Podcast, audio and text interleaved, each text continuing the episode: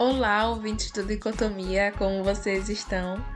Hoje, no ABC das RI, quem vos fala sou eu, Maria Milena, e daremos continuidade à nossa série com a letra W, falando sobre o conceito de Westfália. Acabei de perceber também que já estamos no final do alfabeto. E aí, vocês vão ficar com saudade do ABC das RIs aqui do Dicotomia? Quero só ver, hein? Pois muito bem, vamos ao que interessa e toca a vinheta.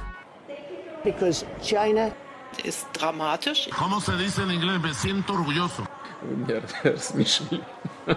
Não existe dicotomia.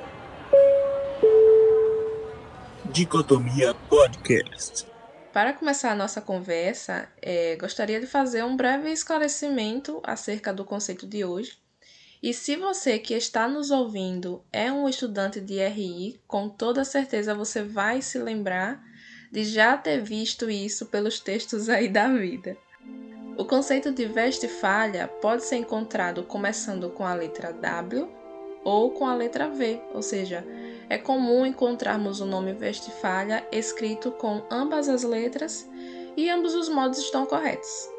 Esclarecido isso, vamos entender melhor sobre o assunto de hoje. Pois bem, Westfália, ou melhor, a Paz de Westfália, foi um momento histórico marcado pela assinatura de dois tratados, celebrados nas cidades alemãs de Münster e Osnabrück, os quais, de forma resumida, deram fim à Guerra dos 30 Anos e estabeleceram os novos limites territoriais das principais nações da Europa na época. É muito importante ter em mente aqui o contexto da Guerra dos 30 Anos, porque foi a partir dela que resultaram os Tratados de Westfália. De forma sucinta, a Guerra dos 30 Anos teve início em 1618 e foi fruto de tensões religiosas que ocorreram em toda a Europa e opunham a Igreja Católica, que era a mais importante instituição política da era medieval, e as religiões protestantes, de forma mais específica, a calvinista e a luterana. É válido ressaltar que a Guerra dos 30 Anos não foi apenas uma guerra religiosa, mas foi também uma guerra pela disputa de poder, pelo controle das relações políticas no continente europeu, ou seja, envolvia interesses territoriais entre as nações europeias. Esse conflito é bastante marcante não somente pela sua extensão, já que foram 30 anos, mas também por ter sido uma das guerras mais sangrentas e devastadoras da Europa.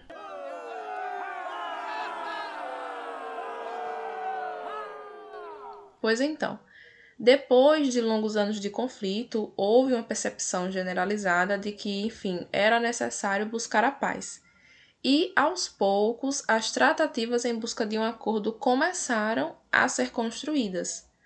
As negociações ocorreram em dois locais diferentes, já que as partes se recusavam em se reunir em um mesmo local. Então, os católicos ficaram situados na cidade de Münster e os representantes protestantes em Osnabrück, ambas cidades da região de Westfália que ficam no norte da Alemanha. Assim, em 1648, através do Ato Geral de Westfália, foram assinados os tratados que colocaram fim à Guerra dos 30 Anos e trouxeram três princípios fundamentais: o princípio da liberdade religiosa dos Estados, o princípio da soberania dos Estados e o princípio da igualdade entre os Estados. Pessoal, a Paz de Westfália foi um importantíssimo divisor de águas entre a sociedade internacional típica da Idade Média, que era centrada em torno da figura do Papa e da Igreja, e a sociedade internacional moderna como a conhecemos hoje, que está centrada na soberania dos Estados nacionais. O Estado moderno, portanto, depois de Westfália, passou a ter uma posição de principal ator das relações internacionais. E em vista disso, é, podemos pensar que Westfália, ou a Paz de Westfália, ou os Tratados de Westfália, trouxeram alguns importantes resultados para a nova configuração do sistema internacional.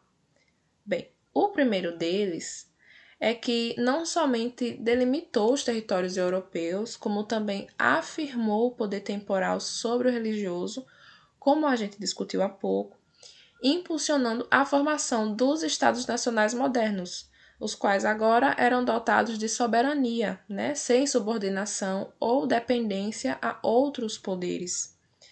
O segundo, e muitíssimo importante, é a percepção da anarquia, né? A anarquia, conceito que já abordamos aqui na nossa série, vocês lembram?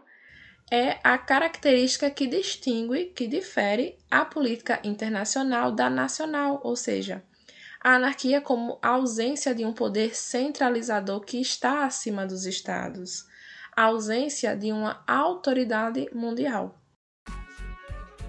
É isso, meus queridos e minhas queridas. Eu espero que tenha ficado claro, que você tenha conseguido entender um pouquinho melhor sobre esse conceito, sobre a importância que Westphalia exerceu na história das relações internacionais. Nos vemos nos próximos episódios. Sigam-nos lá em nossas redes sociais, no LinkedIn, no Instagram, o Dicotomia Underline Cast. Se cuidem e até mais!